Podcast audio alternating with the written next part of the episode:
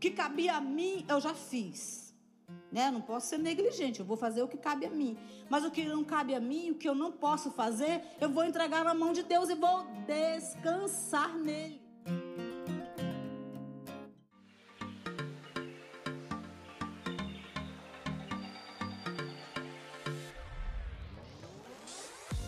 Canal de podcast da Paz Church Santarém. Abra o seu coração. Deus quer falar com você a partir de agora.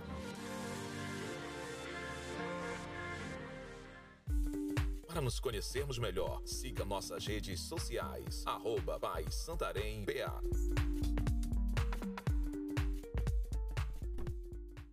Eu estou ministrando hoje, né, pela graça de Deus. Deus me deu essa colocou no meu coração esse tema, esse assunto para compartilharmos. E o tema da minha mensagem hoje é uma alma próspera. Uma alma próspera. É, eu, eu, eu acredito que existem muitas pessoas que são muito ricas, financeiramente falando, mas a alma é pobre, é miserável, é triste. É uma alma aflita, é uma alma que não tem vivido em prosperidade de verdade. E posso afirmar também que existem pessoas que não são tão ricas financeiramente, não têm tantos recursos financeiros, mas têm uma alma muito próspera, uma alma muito abençoada, muito feliz. E eu quero ler um texto da palavra com você, aqui no livro de Terceira João, terceira carta de João, capítulo 1. Só um capítulo, na verdade, né, essa carta. O versículo 1 até o versículo 4. Diz assim: O presbítero ao amado Gaio, a quem em verdade eu amo. Amado, desejo que te vá bem em todas as coisas e que tenhas saúde, assim como bem vai a tua alma. Porque muito me alegrei quando os irmãos vieram e testificaram da tua verdade, como tu andas na verdade. Não tenho maior gozo do que este, o de ouvir que os meus filhos andam na verdade.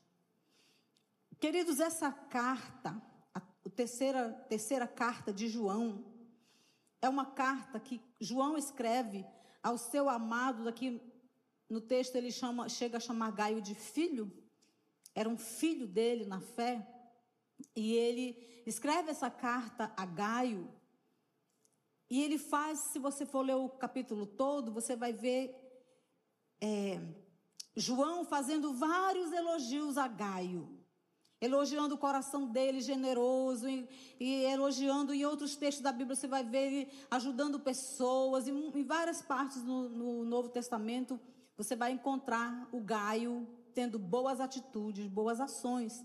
E é incrível aqui quando nós lemos esse texto, eu já ouvi muitas pregações sobre esse texto, talvez você já ouviu também. E geralmente é muito ressaltado, é muito comentado quando se fala desse versículo, é muito comentado que esse, esse princípio, né, que Deus quer nos prosperar em três níveis: espírito, alma e corpo. De fato, Deus quer nos prosperar, nos abençoar no nosso espírito, na nossa alma, no nosso corpo. É, de fato, a vontade de Deus. Mas existe um princípio muito poderoso aqui nesse texto. João fala para o Gaio assim: olha, amado, eu desejo que te vá bem, que você seja feliz, vá tudo bem com você. Eu desejo que você tenha saúde. E ele fala assim: assim como é próspera a tua alma. Aí no próximo versículo, ele vai nos mostrar, João nos mostra, uma característica da vida de Gaio, que eu creio que é a principal, que faz dele essa pessoa com essa alma próspera, essa mente próspera. Diz no texto: Gaio era uma pessoa que andava na palavra. Ele diz assim no versículo versículo 3. Porque muito me alegrei quando os irmãos vieram e testificaram da tua verdade, como tu andas na verdade. O que é andar na verdade? É andar de acordo com o que está escrito neste livro aqui, que é a palavra de Deus. Isso é andar na verdade. Uma alma próspera vive de acordo com a palavra. É isso que nós vamos ver aqui na vida de Gaio. Ele era esse homem que andava na palavra. Segundo o dicionário Strong, a palavra grega traduz, traduzida por andar aqui nesse texto é peripáteu, que significa caminhar, fazer o próprio caminho, progredir, fazer bom uso das oportunidades, regular a própria vida, conduzir a si mesmo pela vida. Quando Gaio diz assim: Eu me alegro por tudo que eu tenho ouvido ao teu respeito, porque eu sei que você anda na verdade. Aí ele continua e diz assim: Eu não tenho maior gozo do que esse, não tenho maior alegria do que essa, de saber que os meus filhos andam aonde? No quê? Na verdade. O segredo da vida de Gaio, dele ser, lá no texto, no versículo 3, no 2, né, ele fala que ele tem essa alma próspera. Eu desejo que você vá bem, assim como é próspera a tua alma. Ele estava afirmando, Gaio, você já é muito próspero na tua alma. Agora eu quero que você vá bem também em outras áreas. E o segredo de Gaio está aqui. Ele já era próspero de alma. Por quê? Porque ele já estava andando na verdade, ele seguia o seu caminho, ele fazia suas escolhas, ele aproveitava suas oportunidades, tudo baseado aqui, ó, na palavra de Deus. À medida que a palavra de Deus entra dentro de nós, queridos, a palavra de Deus, ela não é como um livro qualquer, que você abre e lê e, legal. A palavra de Deus, ela é viva. Ela salta para o teu coração. Ela é viva, ela é eficaz. Ela é mais penetrante, né, do que uma espada de dois gumes. E quando você está meditando na palavra, sementes de prosperidade saem da palavra e entram no teu coração. Toda vez que você medita na palavra, sementes de prosperidade são lançadas dentro de você. Quanto mais você deseja ter uma alma próspera, mais você precisa meditar na palavra. E também eu acredito que nós precisamos treinar a nossa mente para pensar de acordo com a palavra. A Bíblia nos mostra isso. Precisamos treinar a nossa mente para pensar de acordo com a palavra.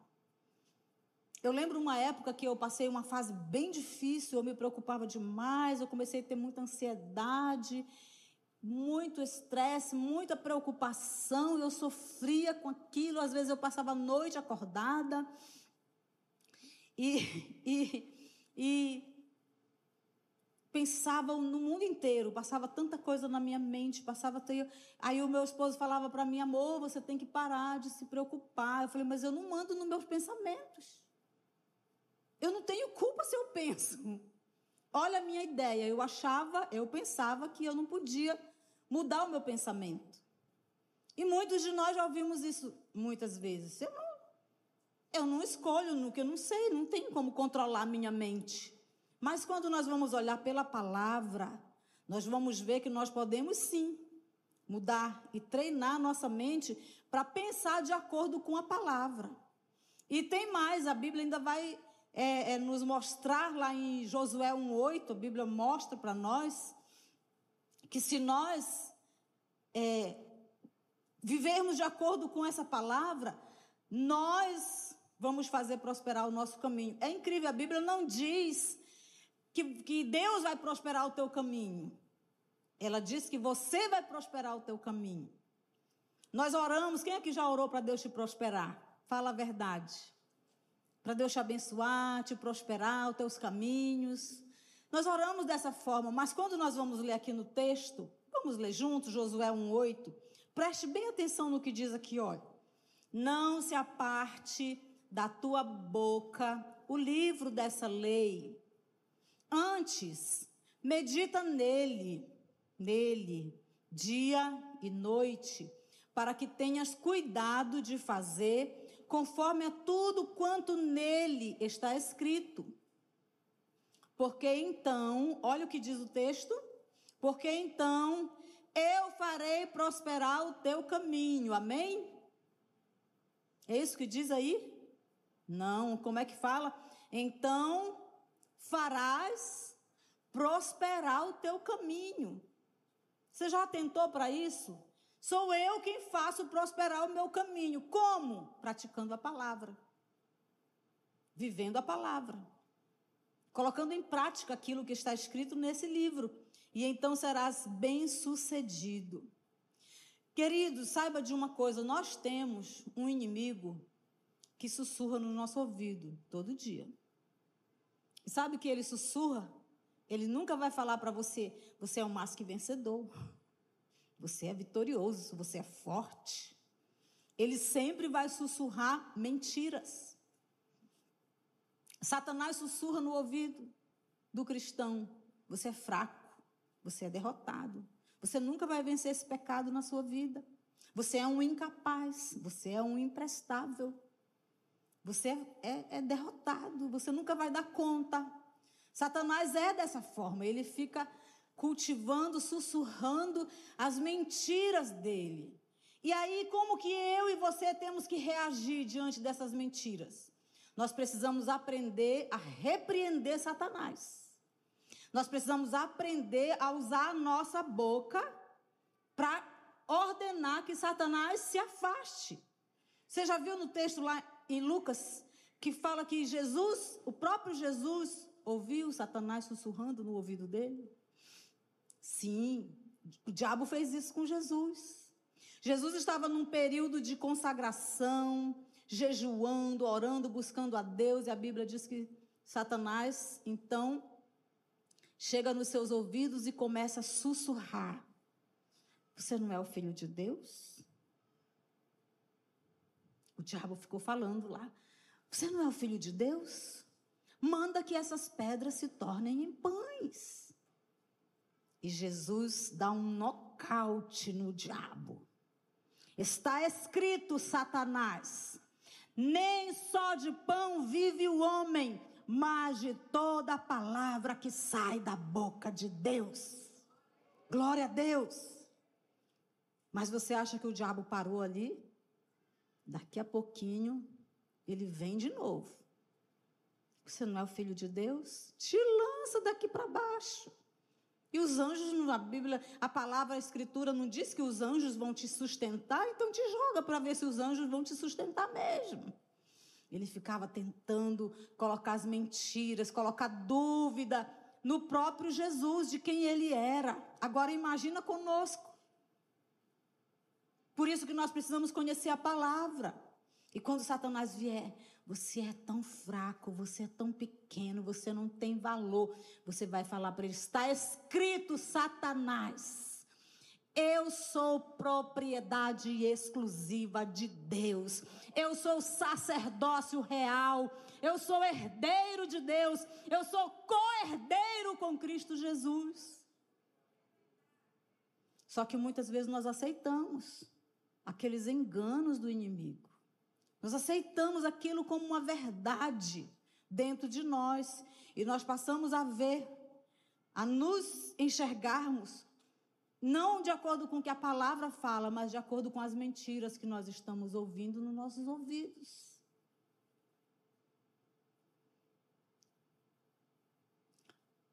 Essa alma próspera, ela treina a mente para pensar de acordo com a palavra de Deus. Nós temos que vencer esse inimigo. O que, que você acha quando, quando Jesus olha para você? O que, que, ele, que, que ele enxerga em você? Quando Jesus olha para você, quando Deus te vê, ele vê você uma pessoa miserável? Ele olha para você e vê uma pessoa sem valor? Ele olha para você e vê uma pessoa fraca, insignificante, derrotada. O que, que a Bíblia diz a nosso respeito, queridos? Jesus já pagou um preço tão alto por cada um de nós.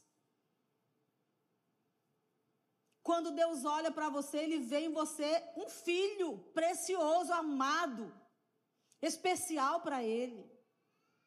Por que, que nós, você não precisa, nós não precisamos nos olhar de forma diferente? Nós não precisamos nos enxergar como pessoas miseráveis, como pessoas fracassadas, derrotadas, sem valor, insignificantes. Nós não podemos olhar para as situações ao nosso redor e falar se assim, não tem solução. Tem sim. Você tem um potencial que você nem imagina dentro de você. Você tem potencial para fazer qualquer coisa que você se determinar a fazer. Qualquer coisa. Você lembra do texto lá em Gênesis, quando aqueles homens se uniram e eles começaram a trabalhar e falaram: vamos construir uma torre, porque nós vamos chegar até Deus. E eles começaram, eles entendiam que eles tinham o quê? Poder para fazer o que eles quisessem. E foram para conquistar Chega um ponto que Deus fala: não, vamos confundir as línguas aí, porque eles estão indo muito longe nesse negócio. Não tem, querido, quando o ser humano se determina, qualquer pessoa que se determina a fazer algo, ele vai conseguir. Se ele não desistir no caminho, se ele perseverar, se ele continuar, ele vai conseguir, ela vai conseguir. Tudo depende muito de como você se enxerga, de como você pensa, de como você se analisa, né? O que você crê na sua mente. Deus tem grandes coisas para nós. Agora veja bem, o que nós pensamos faz toda a diferença nas nossas vidas. Toda a diferença.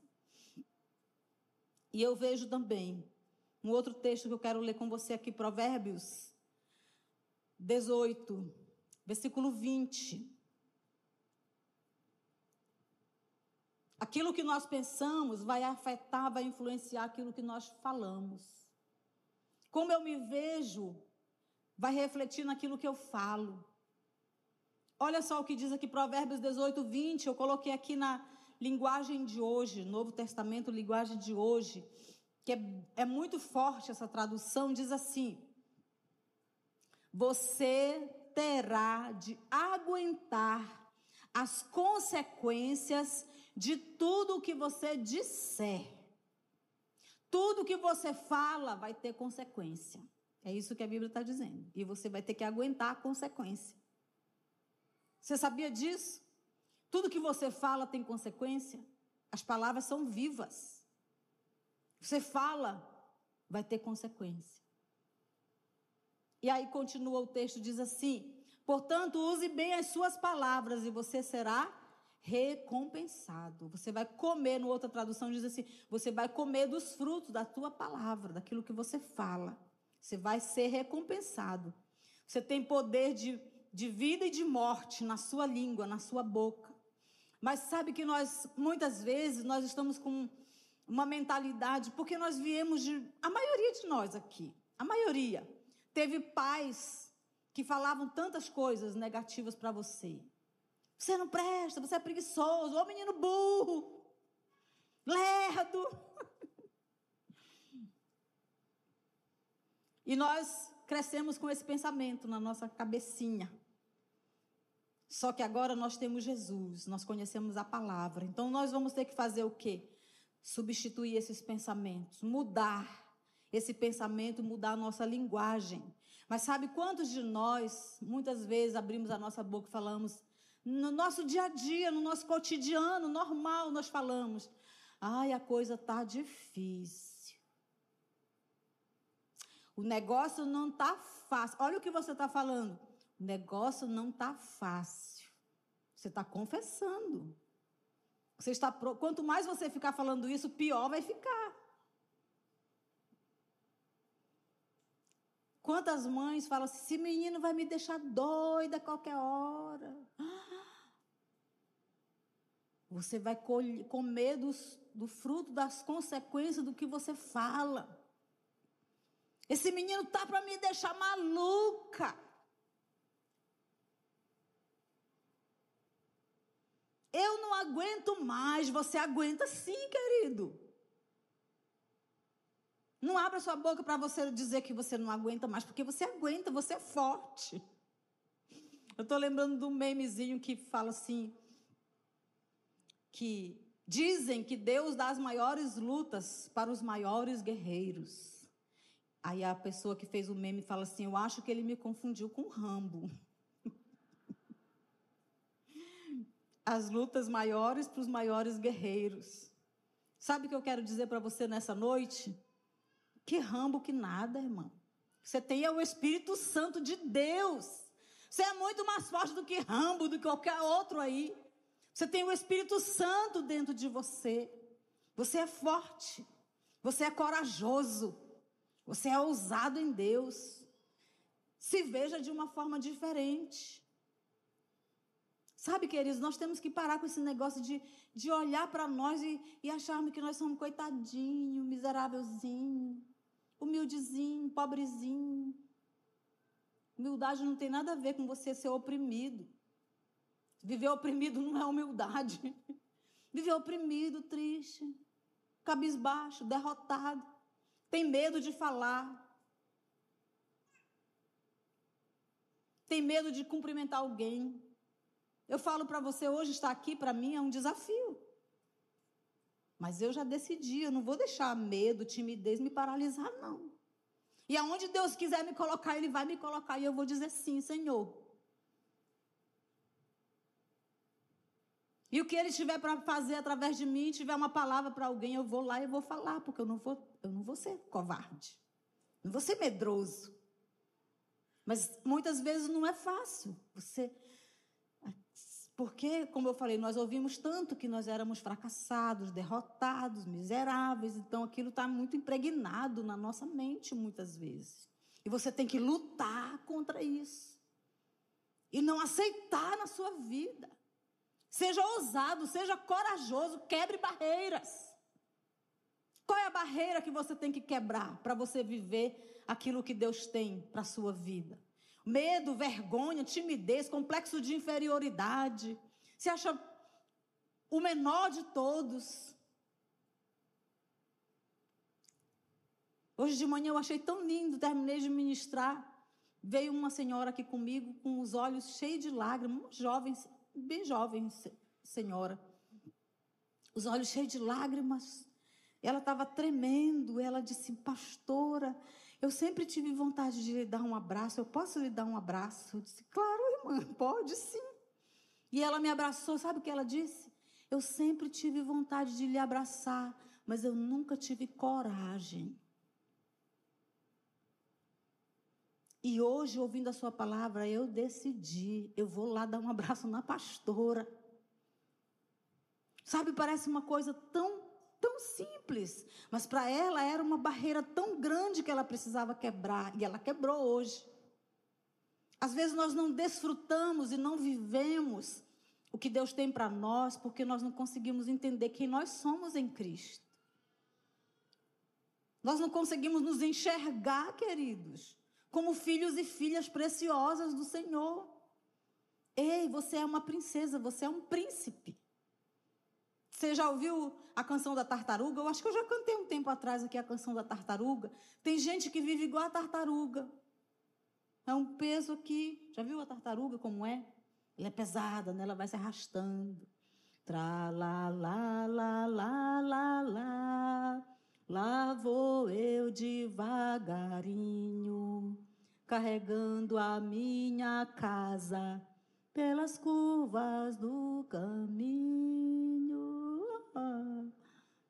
Tem gente que está assim, né? Uma tonelada, parece que está pesado. Ei, mude essa mentalidade. Joga esse peso para fora. Jesus disse assim: lança sobre, você, sobre mim o teu fardo e pega o meu, porque o meu é leve. O meu fardo é leve. Não é para nós andarmos por aí pesado, irmão, triste, oprimido, sobrecarregado, é para você andar feliz, alegre, cheio de expectativas, de coisas boas, não é porque tem gente que acorda cheio de expectativa de tudo que não presta. Eu estou sentindo que esse dia vai ser terrível. Eu já estou sentindo que o negócio hoje vai pegar. Eu já estou sentindo meu, alguma coisa, estou sentindo aqui dentro, sabe? Uma, uma impressão de que alguma coisa. Minha irmã, pelo amor de Deus. Muda essa linguagem, muda esse pensamento.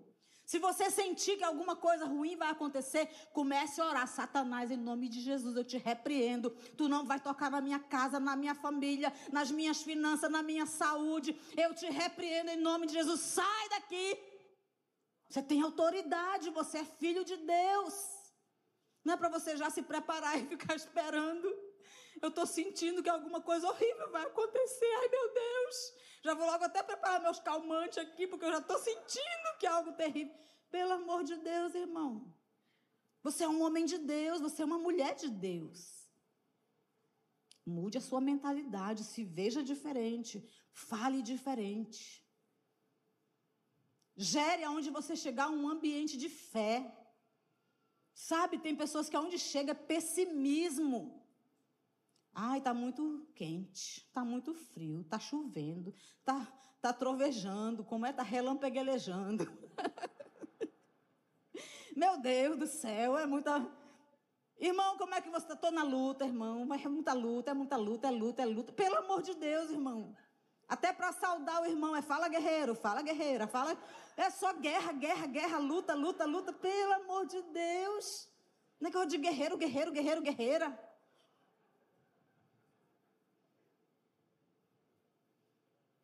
Igual o irmão que queria conquistar a moça e foi chamar ela para sair e falou: Ei, guerreira, quer tomar um lanche comigo? Ainda bem que o Tariba não fez isso, né? Senão ia, pelo amor de Deus. Ei, guerreira, bora tomar uma merenda ali, guerreira. Pelo amor de Deus. A guerreira, tô fora. Viver em guerra, irmão. Quem quer viver em guerra? A gente passa pelas lutas, sim. Quando estiver na luta, põe um louvor, começa a cantar, começa a declarar vitória em nome de Jesus. Não fique lá oprimido, chorando, decepcionado com a vida. Não coloque lá uma, uma sofrência gospel, né? E fica lá sofrendo, remoendo as tristezas. Pelo amor de Deus. Reaja com autoridade, em nome de Jesus. Jesus, Deus, quando o povo foi para o deserto, mesmo no deserto, Deus declarou para eles: façam festas. Falou quais eram as festas. Não era só uma, não, eram muitas festas. Falou como tinha que ser a festa, quanto tempo, e não era um dia, não, era muito tempo de festa. Por quê? Porque Deus quer que o seu povo seja alegre. Deus quer que seu povo entenda que Ele está no controle de tudo. E confie nele, se alegre, dance, pule, exalte, glorifique, coma bastante churrasco, aleluia. Com cautela, tá? Com cautela, né? Seja feliz, irmão. Seja feliz. Não tem essa mentalidade de peso, né? De, ai, opressão, porque eu sou um servo do Senhor, aleluia, glória a Deus. Não, irmã. O servo de Deus também pode ser feliz. Deve, né? O servo de Deus tem que ser feliz, né? tem que desfrutar. O servo de Deus é o que é o mais feliz, que conhece as verdades da palavra de Deus. Meu tempo já foi embora, meu Deus. Eu me empolgo. Aleluia, Jesus. Glória a Deus. Olha o que diz a palavra de Deus, esse texto aqui bem conhecido. Romanos 12, 2. Renovamente. Não sejam conformados com esse mundo, mas sejam transformados pela renovação do vosso entendimento. Primeiro, querido, você muda aqui. Aí Deus muda você. Primeiro muda a mente, depois muda as suas atitudes. Você não vai mudar as atitudes se você tiver a mesma mentalidade. Mude sua mentalidade. Pense como um filho de Deus. Pense como uma filha de Deus. Um homem de Deus, uma mulher de Deus. Efésios capítulo 4 também fala sobre mudar a mente.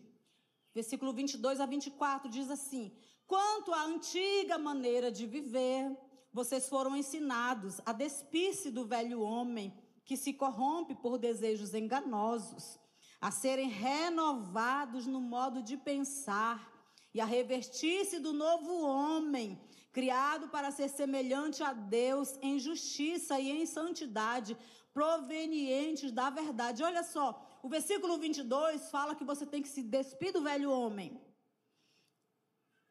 O versículo 24 fala que você tem que se vestir do novo homem.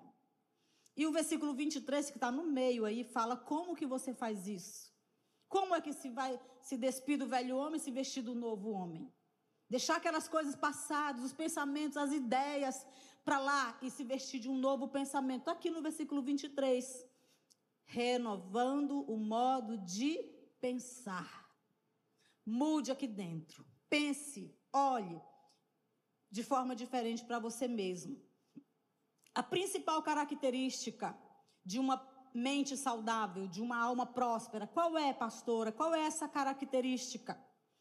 A principal característica de uma alma próspera é que ela é pacífica. O que significa ter, ter uma mente pacífica? Ser ou ter uma mente sossegada, uma mente tranquila, uma mente em paz. Pergunta para o seu irmãozinho aí: você está sossegado, irmão? Está tranquilo? Está de boa? Está na paz? Ou você está agitado? Olha, um dos maiores males deste século, você sabe qual é? Estresse. Preocupação. As pessoas andam estressadas. Chega a ficar vermelho. Se pudesse ver no, no reino espiritual fumaça saindo assim. Raiva, estresse. Qualquer coisa explode. Qualquer coisa está bravo, está zangado. Quer ver um lugar que você vai testar o seu domínio próprio, irmãos? É aeroporto. Quando você vai viajar. Você coloca o seu pezinho no aeroporto, comece a pensar: eu tenho que ter domínio próprio, domínio próprio, domínio próprio. Eu me encho do domínio próprio. Porque é fila para cá, é fila para ali, e vai não sei para onde, e vai não sei para lá, e espera de novo, e passa. Aí, às vezes o voo atrasa, às vezes cancela o teu voo, te muda para outro voo. Quando nós fomos, quando nosso netinho nasceu, Joey, nós fomos para o Japão, quando a Pri estava esperando o bebê nascer. E nós, nosso voo atrasou em Macapá, nós morávamos lá, né? Atrasou em Belém, chegamos em São Paulo, o nosso voo já tinha saído, estava com duas horas. E nos levaram, nos mandaram para um lugar e a gente aquele aeroporto enorme. Oh, meu Deus, onde é esse negócio? A gente não achava nunca essa sala. Conseguimos achar. E tinha tanta gente lá estressada, chateada. E eu lembro de uma pessoa em particular, aquele homem era tão grosso, tão estúpido. Eu falei, meu Deus, obrigado pelo marido que o Senhor me deu, papai. O meu marido é tão manso, glória a Deus. Porque, queridos, eu vou falar uma coisa aqui para vocês. Uma pessoa que eu admiro, nessa questão de não se preocupar em muitas outras, né, mas admiro muito nessa, de não ficar preocupado com nada, é o meu esposo. Nunca vi ele perder o sono por causa de um problema. E olha que nós já passamos. Eu creio que muitas situações difíceis mas eu nunca vi ele perder o sono por causa disso.